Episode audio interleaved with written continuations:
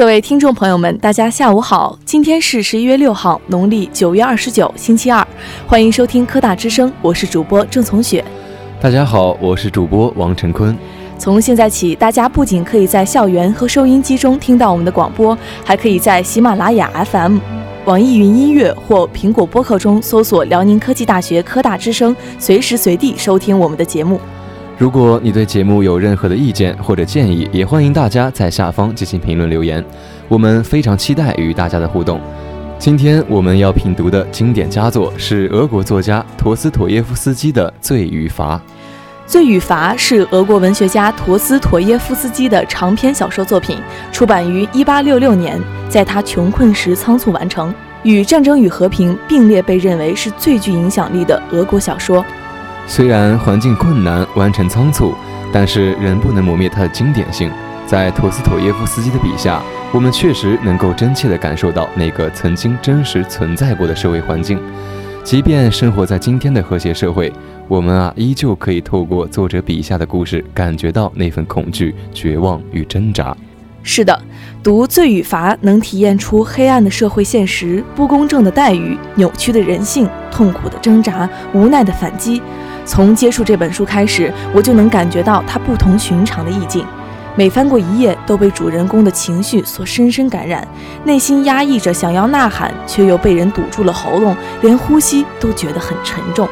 听到这儿，相信大部分同学都已经特别好奇这本书到底写了关于什么的，就让我们来为大家介绍一下。在这部小说中，描述的是主人公拉斯科尔尼科夫，他的人生呀，真的可以用悲剧二字来形容了。这是一场浸满血泪的悲剧。他生活在一个不公正的社会，却又偏偏处于这个社会的底层。他属于被压迫的阶层，却又不满于现状，甚至深恶痛绝。他以为像自己这样有知识、有理想的大学生，才应该是社会的主导力量。可命运偏偏和他开了一个天大的玩笑。把原本属于上等人和下等人的人生彻底颠覆了，他看不到一丝一毫的希望。是的，在善恶较量之下，主人公最终选择了一条错误的道路去实现他所谓的理想。他想当然地以为自己应该像拿破仑一样去改变世界，想要通过自己的力量除掉社会上的渣子，更是错误地以为怀着理想的犯罪可以被原谅，而错误的道路是无法通向成功的殿堂。他的理想在他犯下杀人罪的那一刻就已经化作了泡影。他杀死了刻薄吝啬、吸血鬼般的老太婆阿廖娜，又因被老太婆的妹妹目击而再次痛下杀手。主人公的犯罪让他的生理和心理都饱受摧残。他本身就是一个矛盾体，他残忍暴躁，却又善良懦弱；他迫于压迫去错误反击，却又害怕法律的制裁而精神衰弱。他犯下罪过，生不如死，时刻遭受着法律与良心的双重谴责。而解救主人公脱离苦海的关键人物，便是索利亚，一个命运悲惨却保持信仰的妓女，一个失去贞洁却内心圣洁的女子。索利亚的出现也给全书压抑悲愤的氛围增添了些许生气，就好像黑暗中的一道微光，让人看到了爱和希望。即便是这样，有些事情也依旧是无法挽救的。人难以逃脱自己犯下的罪，难以逃脱道德和良心上的自己对自己的谴责，所以用世俗中坐牢的方法来赎罪。可我们都知道，坐牢仅仅是对你犯罪的惩罚，却不能抚慰你的灵魂，而是需要另一个灵魂去陪伴、拯救和温暖的。但是，是索利亚拯救了主人公。一个灵魂对另一半灵魂的深深的了解、追随、温暖，于是终于不再孤独，不再独自面对了。这世间的罪与罚，又怎么可能仅仅用世俗的牢狱去清除？精神上的罪与罚，是一个人永远都不能够逃避的。上帝可能会救赎一个灵魂，可能会救赎另一个灵魂。读完书之后啊，我们又不禁好奇起作者是在什么样的环境下，才能够写出这样的惊世之作？其实呀，在那个时候的作者正处于一个动荡不安的没落的欧洲。欧洲的没落是一场可怕的灭顶之灾，它或者是充斥着杀戮和暴力的革命，或者是犯罪、堕落、偷盗和一切罪恶的渊源。是的，这是一个非理性的时代，人们怀疑一切定论，天生贵贱、王权、信仰，尼采一生，上帝死了，宣告了理性时代的终结。上帝死了，人类最终从上帝的束缚中挣脱了出来，获得了绝对的自由，但同时也陷入了虚无之中。在一八四九年，作者曾因参加反沙皇的秘密集会，触怒了当局而被捕，次年被判刑，流放了西伯利亚，服四年劳役。与罪犯共度的痛苦生活，使他对俄国社会的阴暗面有着极为深刻的观察。也对人类生活、人性中的善恶及俄国人的性格有了新概念。这些观察及概念即呈现于《罪与罚》之中了。《罪与罚》具有极高的艺术成就，小说比较全面地展现了主人公关于刻画人的心灵深处奥秘的特点。作者始终让人物处在无法解脱的矛盾之中，通过人物悲剧的内心冲突，揭示人物内心的性格。同时，作者对幻觉、梦魇和变态心理的刻画也极为出色。小说中，由于作者着力拓宽人物的内心结构，情节结构相对的处于从属地位。尽管在作者中，马尔美拉托夫一家的遭遇令人同情，凶杀事件扣人心弦，但他们都只是一份犯罪的心理报告的组成部分。正因为这样，主人公的内心世界才以前所未有的幅度和深度展现在读者的面前。此外呀，这部小说场面转换快，场景推进迅速，主要情节过程只用了几天的时间，在浓缩的时空中容纳了丰富的思想内容。小说的时代色彩和政治色彩都十分的鲜明。鲁迅先生对陀思妥耶夫斯基的《罪与罚》评价甚高，情有独钟。他甚至说，马克思的《资本论》、陀思妥耶夫斯基的《罪与罚》都不是沙漠加咖啡、吸埃及烟卷之后所写的。他尊崇陀思妥耶夫斯基为人的灵魂的伟大的审问者，指出要将现在中国人的东西和外国的东西比较起来，像陀思妥耶夫斯基的《罪与罚》，对比起来真的是望尘莫及。但是不论怎么样，那样的社会终究是在血与泪、在战争和硝烟中落下帷幕了。我们永远都不能真正体验到作者当时的真实感受。但是在当下社会，我们依旧要相信，有爱的地方才有光芒，有希望的地方才能够生存。黑暗的社会是吃人的恶魔。愿生活在阳光下的我们倍加珍爱生命。愿你我永远善良。前进的道路上，请拉紧灵魂的手。带着它一起走向远方，无论遇到怎样的逆境，请保护好自己的灵魂，不要让它受伤，因为身体的伤还可以修养，灵魂的伤是永远不会结痂的烙印。罪与罚，愿我们这一生可以不用自己去亲身体验吧。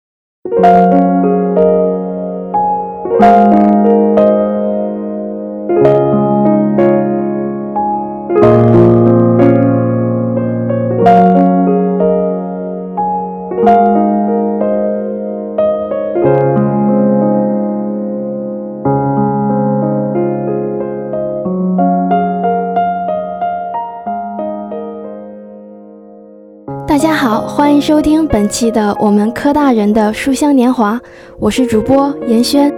大家若是有好的作品，可以投稿到 QQ 一一七六九八七零三三。时间过得很快，转眼间已入深秋。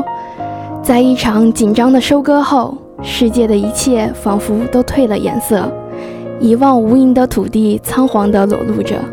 每每此刻。我总能想到白居易的《暮江吟》：“一道残阳铺水中，半江瑟瑟半江红。